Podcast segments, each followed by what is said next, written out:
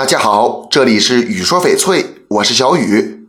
飘花是翡翠的一大特色，有飘花的翡翠往往更漂亮，价格也会高很多。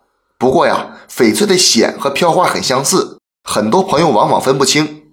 显是指翡翠表皮及里面的黑色、黑灰色的条带和斑块，在原石中较为多见。专家研究发现，显富含铬元素，这与翡翠的形成有很大关系。在翡翠形成时啊。富含铬元素的黑显释放离子，铬离子在合适的地质环境下进入到翡翠硬玉矿入晶体内之色，形成绿色翡翠。所以在翡翠的显周围，很大可能会有绿色翡翠，行话里叫显吃绿。但有显的地方不一定就有绿翡翠，有绿翡翠也不一定就有显。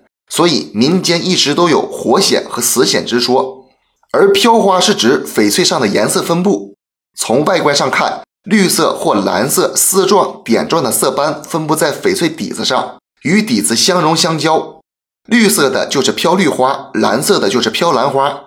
只有种够老、水够长、底子干净的才是上等飘花。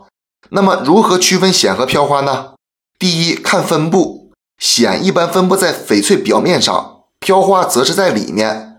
第二，看颜色，显呈黑色或者黑灰色，飘花主要是绿和蓝。